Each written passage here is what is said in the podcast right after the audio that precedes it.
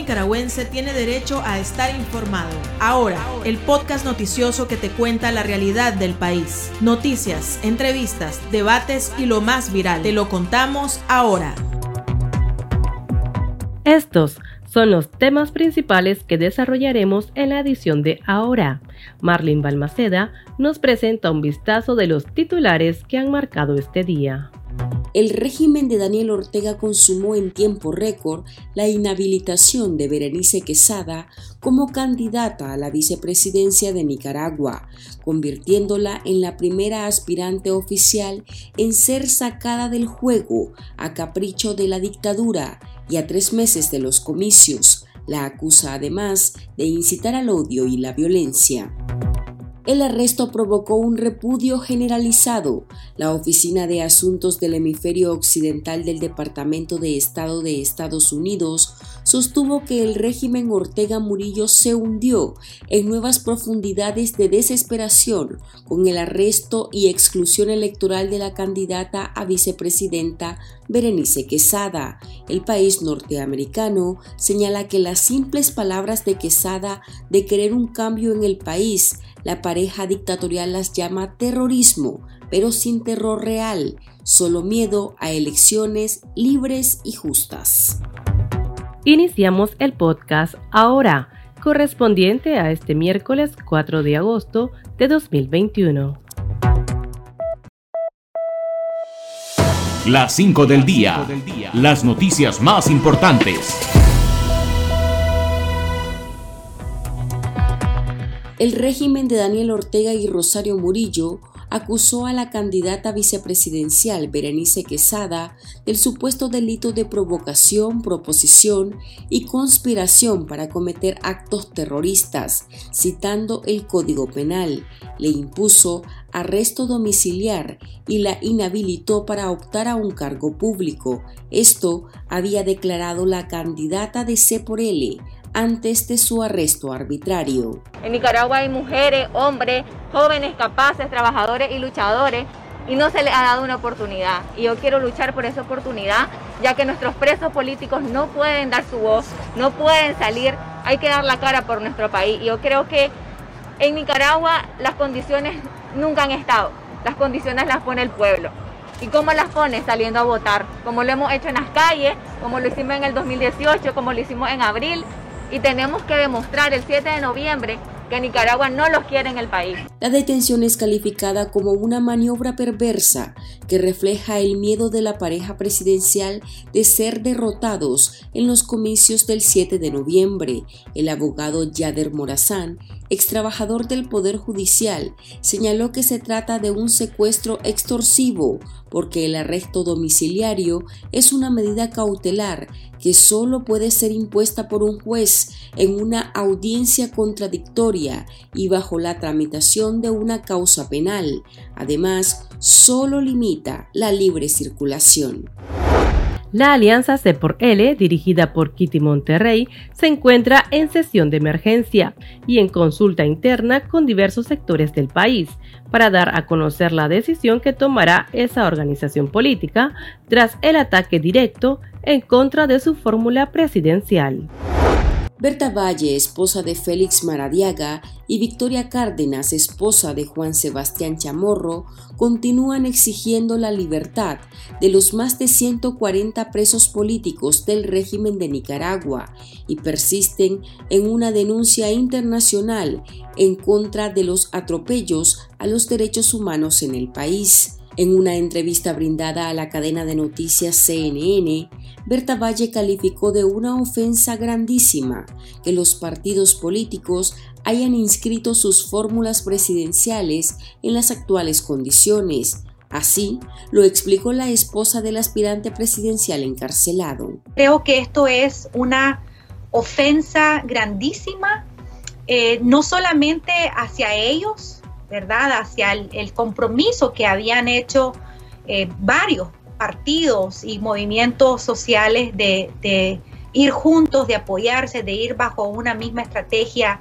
eh, nacional, pero también creo yo que es una gran ofensa para las personas que han dado su vida por el país, por los presos políticos. Hay más de 140 presos políticos en este momento en Nicaragua. Por su parte, Victoria Cárdenas, esposa de Juan Sebastián Chamorro, también preso político del régimen, sostuvo que toda la oposición está secuestrada y bloqueada en Nicaragua y ahora son ellas las perseguidas por denunciar las violaciones a sus derechos. Yo nunca he sido una persona política Berti y yo estamos en esta misión de libertad como madres y esposas y lo que queremos y hemos demandado es la liberación de los más de 140 presos políticos que tiene actualmente Nicaragua. Hemos pedido se respete la constitución de nuestro país y lo que queremos es un futuro en paz y dignidad. El asesinato de mujeres y niñas por razones de género continúa incrementando en Nicaragua. Hasta julio de 2021, la Organización Católicas por el Derecho a Decidir registra 46 femicidios, 38 ocurridos en Nicaragua y 8 en el exterior. En las zonas rurales se suma la mayor cantidad de mujeres asesinadas, con 29 femicidios en lo que va del año. Managua es el departamento con el más alto número de asesinatos de mujeres, con 9 casos reportados, seguido del Caribe Norte con 8. Pese a la alerta, 7 casos se encuentran en la impunidad, 14 están en proceso judicial, mientras 5 femicidas se encuentran prófugos de la justicia. Nicaragua es el único país de Centroamérica que no ha reportado si circula alguna variante del COVID-19. La Organización Panamericana de la Salud afirmó que no tiene elementos suficientes para valorar cuál es el estado de la pandemia del COVID-19 en Nicaragua, ni información acerca de la posibilidad de que en el país haya presencia de las variantes del virus. El Centro para el Control y la Prevención de Enfermedades de Estados Unidos ubica a Nicaragua entre las naciones donde el contagio por COVID-19 es muy alto, por lo tanto califica en la lista negra para la salud de las personas y se recomienda no viajar hacia este país si no se está completamente vacunado. El pulso. Le medimos el ritmo a la realidad.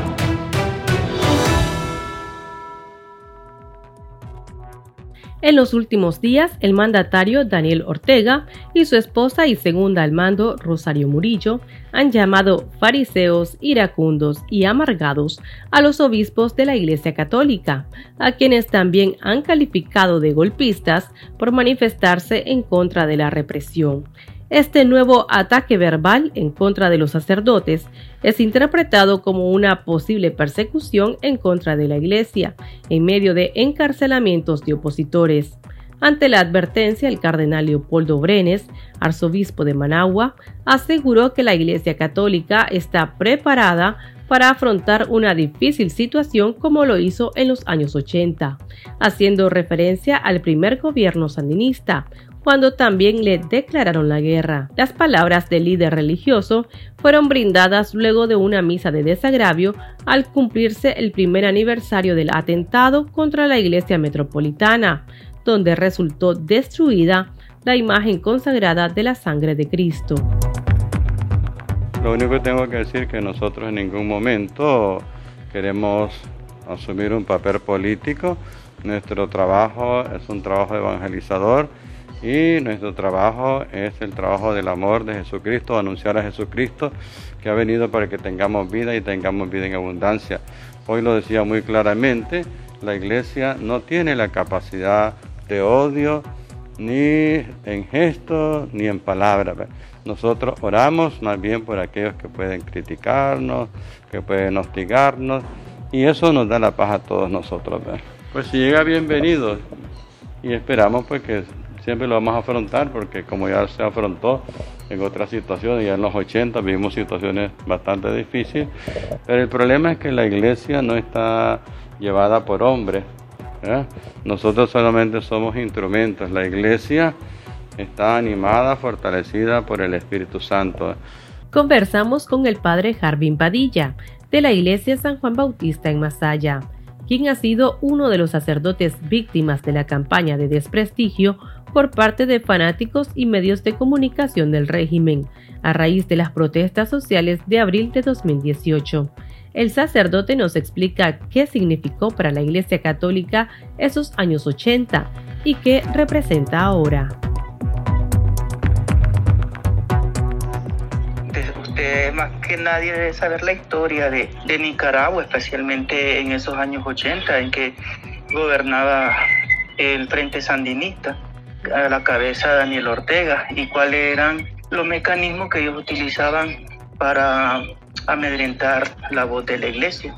Persecución, ataques como lo Persecución, ataques a la iglesia, eh, bombas puestas a, algunas parroquias, de igual manera eh, desacreditando a los sacerdotes, inventando las calumnias, levantando falso.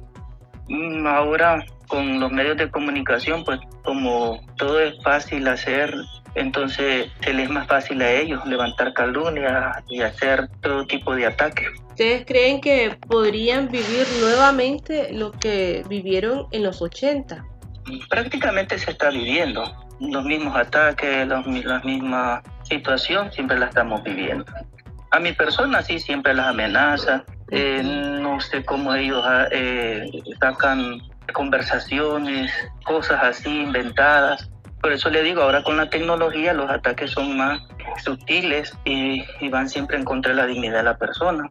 Por lo menos en mi persona yo estoy sufriendo constantemente las amenazas, constantemente los insultos. Hoy casualmente me voy a, a poner la segunda vacuna, pues las, las tomaderas de fotos, eh, ya me sacaron en redes sociales, siempre las ofensas y pues dañando mi integridad personal y espiritual. Los insultos pues que ellos no dejan de proferir y a la, y a la vez que ellos no, no se juzgan por esa situación, o sea, ellos son los santos y, y el pueblo es el pecador, es el que está fuera del lugar. ¿Ustedes temen, padre, ser detenidos como ha ocurrido con las voces críticas en, en las últimas semanas? A mí me dio mucho gusto las palabras del señor cardenal. Estamos preparados yo comparto la, la opinión de, de, su eminencia, el cardenal Brenes, y si nos toca estar sufriendo por el pueblo, pues sufrimos como lo hemos venido haciendo, porque no, hemos, no, no hacemos ningún mal en indicar, como yo lo digo en, en, en algunos momentos, cuál es el camino verdadero de la justicia, de la solidaridad, de la libertad y del amor a Dios. Consultamos a nuestros lectores sobre esta situación y esto fue lo que nos dijeron. El chat. Abrimos los micrófonos a nuestros oyentes. Desde palabra ofensiva y todo tipo de epítetos descalificativos siempre se ha usado contra los sacerdotes y contra toda la población en general. No es nada extraño. A mí lo que me sorprende es que, lo, que la iglesia diga que ellos están preparados. ¿Preparados para qué? Para que los manden a matar, para que los manden al exilio, para que los manden a encarcelar. No soy católico, más sin embargo yo opino que esta señora debería de ser inhibida de ir a participar en las elecciones, ya que está sancionada por la comunidad internacional, además que tira mucho odio cada mensaje que dice por, por su radio y medios de comunicación. Esa arremetida contra los padres es una, una nueva manera de tratar de amedrentar a la gente, ¿me entiendes? Eh, algo va a decir ahorita los sacerdotes después de toda esta represión. Entonces es importante para ellos, para la dictadura, que se queden callados, pues, y es una manera de mantenerlos callados. Pienso que les temen los sacerdotes porque nosotros los católicos obedecemos lo que nos dicen nuestros obispos y sacerdotes. Inclusive si a mí ellos me indicaran por quién votar, así lo haría con tal de evitar una guerra y los Ortega Murillo lo saben. Ortega ya perdió el control sobre la iglesia. Por medio de Obando, Ortega tenía el control absoluto sobre toda la sociedad nicaragüense. Hoy que ese gigante de la fe está en contra de todo lo actuado por Ortega, él pierde a un aliado estratégico y se queda solo. Entonces Ortega cada día está peor, cada día está más solo y cada día actuará de manera más criminal Siempre que se meten con la iglesia es el fin para ellos. ¿Cómo están preparados, padres? espiritualmente. Espiritualmente, espiritualmente. Nunca la iglesia va a estar preparada fuera del el Santísimo, de la oración, del amor a María Santísima y bajo la, la, sombra del Espíritu Santo. ¿Qué más podemos pedir que la misericordia de Dios y estar protegidos por el mismo Dios, el cual nos ha llamado a este ministerio? Él nos pondrá las palabras certeras para podernos defender. Temen, sí, Padre. Mira, a nivel personal, yo te puedo decir, yo solo tengo temor a Dios. Todo lo que he vivido durante el 2018 eh, el temor solo a Dios. Yo agradezco mi sacerdocio porque también está acompañado de persecuciones, que es también una de las promesas eh, de nuestro Señor Jesucristo. Tendremos cien veces casa, cien veces madre, padre, hermanos, y con ellos persecuciones. Y las persecuciones lo que hacen es fortalecer el sacerdocio y fortalecer a la iglesia. ¿Tomarán, sí, Padre, algunas medidas en los templos, por ejemplo, ante alguna profanación o algún ataque que pueda ocurrir? Y desde que comenzaron los ataques a la iglesia, eh, miramos los sacerdotes que era conveniente mm, no tener muchas formas consagradas, tener más resguardo en la iglesia. Pero también hay otro problema que estamos enfrentando los, los párrocos, como es la escasez de, dinero, de, de ofrenda y eso pues hace difícil la, la seguridad poder mantener la seguridad, este, e, e, el cuidado de nuestros templos, especialmente en las horas de, de la noche. ¿Esto de la ofrenda es debido a la pandemia, sí, padre? ¿O a qué? Sí, y también al alto costo de la vida. Nuestro pueblo está pobre nosotros sufrimos con el pueblo. Ahí está el acompañamiento también de los sacerdotes hacia el pueblo. No, no, no podemos exigir ni pedir cuando el pueblo está sufriendo. Padre, ¿usted cree que podría haber más salida, exilio de, sacerdotes? Pues fíjese que en eso no estoy, no estoy enterado, no, no, no se ha hablado nada de eso, porque también no, nos reunimos muy poco eh, por Zoom, nos estamos reuniendo los temas que tocamos son temas pastorales y de vivencia de, de, la vida parroquial. Bueno, muchas gracias Padre por su tiempo. ¿Algún consejo que quiera darle a la feligresía? No, siempre mantenidos en la oración, en la adoración a Jesús sacramentado y en este quincenario que estamos viviendo en honor a la Asunción de María, pues como lo ha dicho también el señor cardenal, eh, agarrarnos del Santo Rosario. Esas son armas espirituales que nosotros tenemos que nos fortalecen y nos ayudan a tener paz en medio de todas las dificultades que podamos tener y los insultos que nos puedan dar. Pues nosotros a veces nos reímos de los insultos, no porque nos querramos burlar, sino porque este, son ofensas que vienen de, personas no están bien eh, centrados en su vida. Bueno, muchas gracias, Padre, muy amable. Ok, gracias. Las noticias más destacadas, el ritmo de la realidad nacional y debates para comprender el panorama social, ahora, el podcast informativo sobre Nicaragua.